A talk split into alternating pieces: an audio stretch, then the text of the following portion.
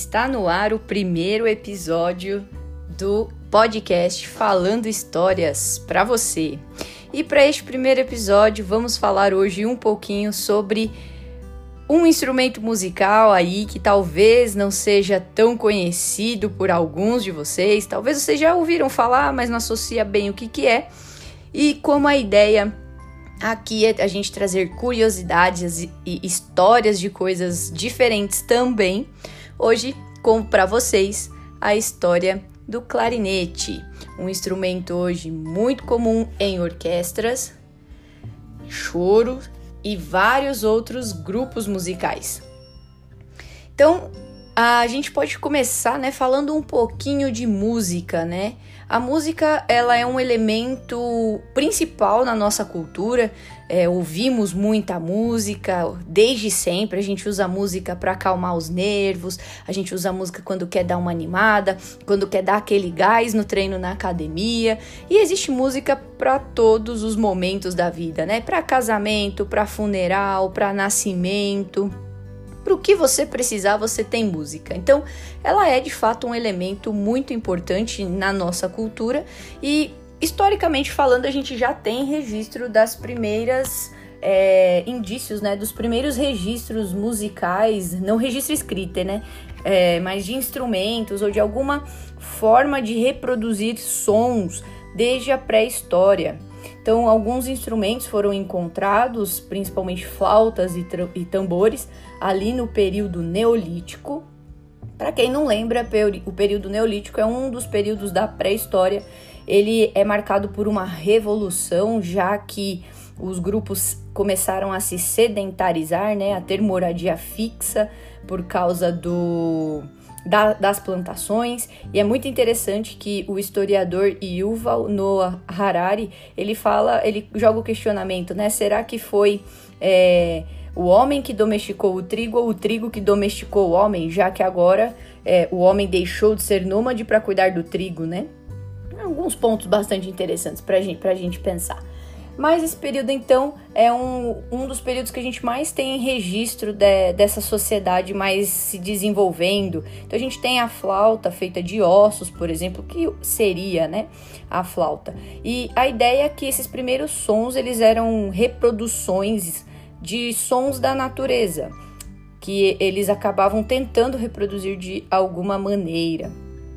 Mas a gente já tem também registro nas comunidades gregas, romanas, hebraica e chinesa outros instrumentos como a lira, o órgão, o pandeiro, a gaita, o xilofone e vários outros que a gente consegue encontrar também neste mesmo nesses grupos e alguns outros grupos ali, já no que a gente na história chama de idade antiga, né? História antiga, logo o período que veio após a pré-história e o marco aí foi a escrita. Então a gente já tem vários grupos de escritas nesses povos, algumas já foram decifradas, outras ainda não mas a fabricação dos instrumentos musicais ela vai, vai ter um marco muito importante a partir do século XVI.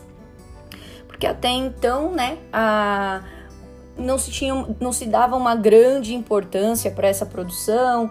E aí, quando a gente começa a ter o surgimento ali das primeiras orquestras, é, esses grupos musicais eles precisam agora passar por algumas melhorias, adaptações nos instrumentos e instrumentos vão surgindo aí neste período também. E um deles aí que nós temos é, muito presente e que aí no caso é o pai do clarinete, né, é o xalomô. O xalomô é um instrumento de madeira, um instrumento de sopro. Ele é muito parecido é, com a flauta, essa flauta doce que a gente tem, mas ele é todo em madeira. E com uma digitação até um tanto parecida.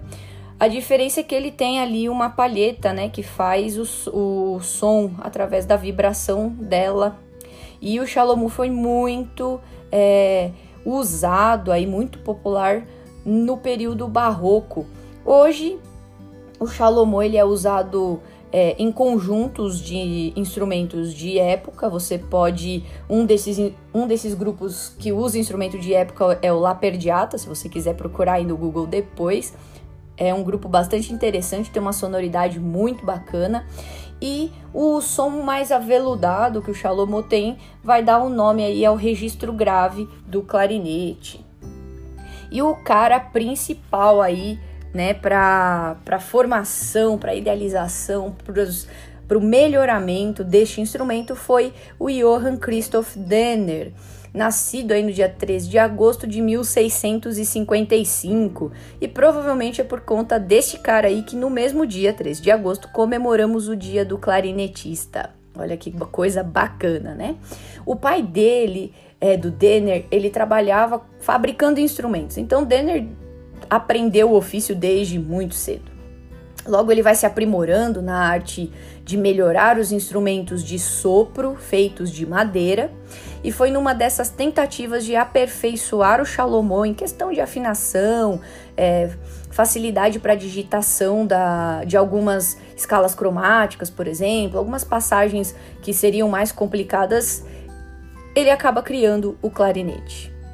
E já no século XV, ele já era usado bastante em músicas folclóricas e o Denner vai acrescentar então duas chaves ali no Shalomô, dando mais possibilidades de nota. Então vai poder vai ter algum, acho que duas notas a mais aí, já melhora um pouquinho a extensão do instrumento.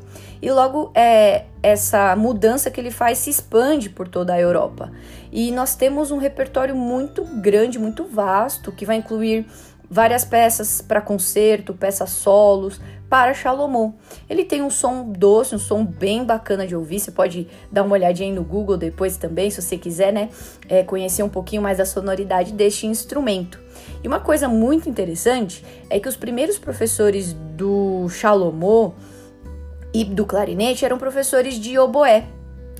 Né? Então a gente tem uma variação interessante aí desses é, porque eram professores mais generalistas. Depois, com o aperfeiçoamento desses instrumentos, é que vão surgindo professores especialistas no instrumento, estão fazendo as separações aí. Um compositor bastante uh, popular é o Johann Friedrich Fesch. Ele é contemporâneo ali do, do Bach, é contemporâneo do Telemann. Telemann tem um repertório bem vasto para flauta. Ele compôs muita música para a igreja, fez muita música instrumental também, e a gente consegue achar várias músicas é, dedicadas ao Shalomó deste compositor.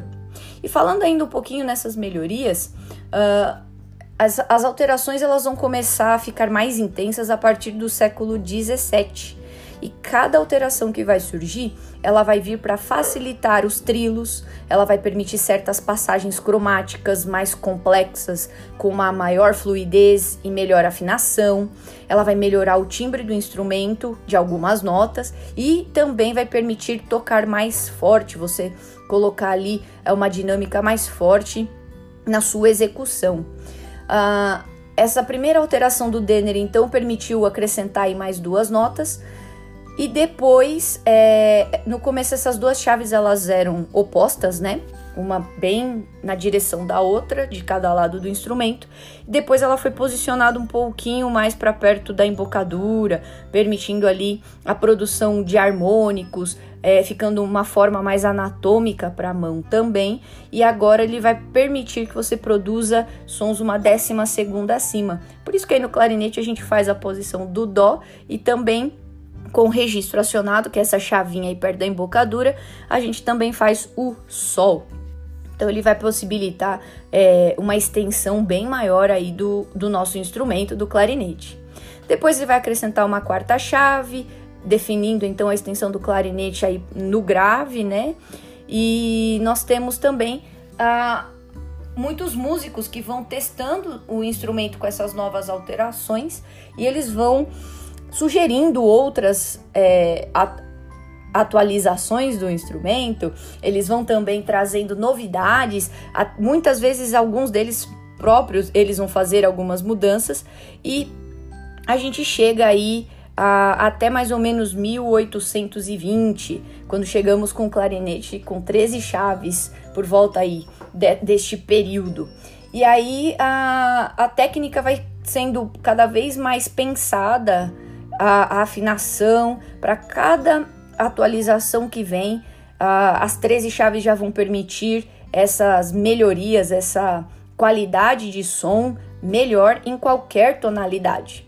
professores da época não aprovaram muito bem esse instrumento, né? Como cada mudança que acontece dentro do seu período, muitas vezes ela não é bem-vinda ou bem vista naquele momento, mas hoje a gente vê quão bonito é o som do instrumento do clarinete e como ele funciona e combina muito bem com qualquer outro tipo de instrumento, com qualquer outro grupo, o clarinete ele se enquadra, ele fica muito bem. Em 1900, 1817, então, é, a gente na embocadura ali para segurar a palheta, existe uma liga metálica, né, que a gente chama ali de é, abraçadeira.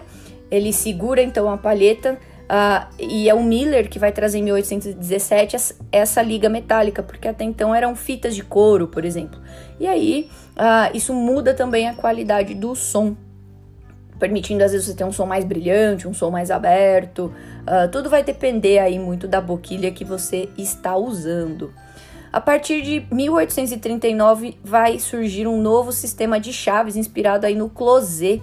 Então é um modelo, é, vai seguir o modelo do Boeing, o boemista, uh, onde ele vai introduzir anéis móveis que vai permitir que você acesse chaves mais afastadas, dando uma posição mais fechada para sua mão e obtendo opções de dedilhado, facilitando muito a nossa produção de som em várias notas.